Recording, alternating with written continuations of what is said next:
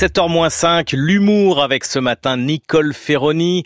Nicole qui se sentait vieille dans la matinale de Nicolas Demorand et Léa Salamé. Réécoutez, c'était le 24 octobre dernier pas vieille au point de vous dire oui, que nous. vous disiez Madame Lola Samalé. Euh, non, assez vieille pour que, euh, en tombant sur cette histoire d'enseignante braquée, je me dis, et dire qu'il y a dix ans c'était déjà comme ça, et bordel, rien n'a changé. Et oui, il y a dix ans, même si je n'avais pas de hashtag pour verser mes peines dedans, en tant qu'enseignante de SVT de collège et de lycée, j'ai bien connu ce pas de vague. Oui, j'ai connu cet élève qui défonce ma porte et dit, vas-y, ferme ta gueule, je vais t'en coller une. Et ce formateur qui me dit, Madame Ferroni, vous savez, la gestion de classe est une problématique qui vous est personnelle. Et puis cette copine Mathilde, dont l'élève vient avec un flingue au collège Jean Moulin, je crois, et à qui le chef d'établissement explique qu'il ne faut pas ébruiter l'affaire afin que le rectorat n'ait pas à la prendre ou à l'assumer. Oui, c'était il y a dix ans, et sous le couvercle déjà, pas de vague, dessous, ça boue, ça pue le cramer, mais au lieu de baisser le feu, faisons tout pour que le couvercle ne cède pas. Aussi, quand j'ai claqué la porte de cet asile de psychopathes, et claqué deux fois, puisqu'à l'éducation nationale, il faut écrire deux lettres de démission pour dire que tu sais que tu quittes la sécurité de l'emploi,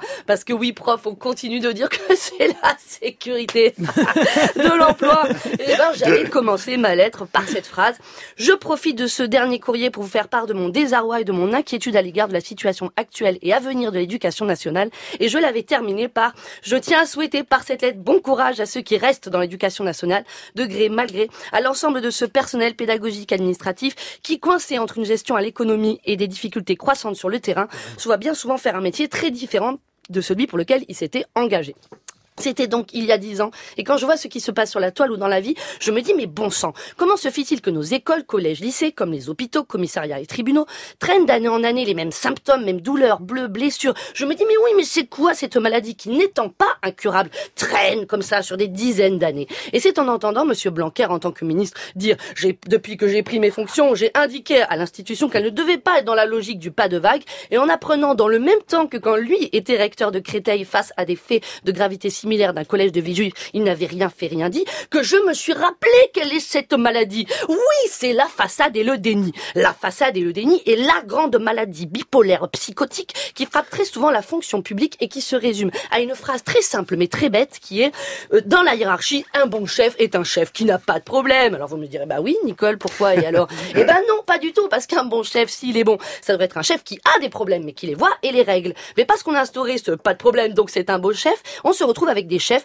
cadres, directeurs de milieu hospitalier, commissaires ou préfets, chefs d'établissement, recteurs et maintenant ministres, qui ont bien compris que pour progresser, être promu, primé, il valait mieux utiliser le chute et gros couvercle à tous les étages, voire sanctionner ce qui ferait remonter la vase. Et ainsi, d'année en année, quand l'école est malade et que le docteur lui dit euh, Madame l'école, je vous ai entendu tousser sur les réseaux sociaux, je voudrais vous ausculter, tirer la langue », le recteur dit « Ah non, elle peut pas, en fait, elle a pas de bouche. » Et le docteur dit « Mais attendez, arrêtez, monsieur le recteur, je l'ai entendu tousser. Euh, oui, non, bah ça devait être le bruit de son pouls. Mais bah dans ce cas-là, je vais écouter son pouls, monsieur le recteur. Oh, pas la peine, je connais par cœur, ça fait poum poum poum poum. Euh, bref, elle va très bien. Mais dans ce cas-là, monsieur le recteur, pourquoi vous êtes venu? Bah pour vous confirmer que comme elle va très bien, je suis un bon chef. Et du coup, l'école, comme l'hôpital, commissariat et tribunal, repart malade avec les profs et les élèves dedans, tenus par des gens qui au lieu de soigner ces maladies les ignorent et elles se demandent et pleurent. Mais quand recratons enfin pour moi ce virus silence et apparence contre le bon remède de l'action? C'était Nicole Ferroni sur France Inter.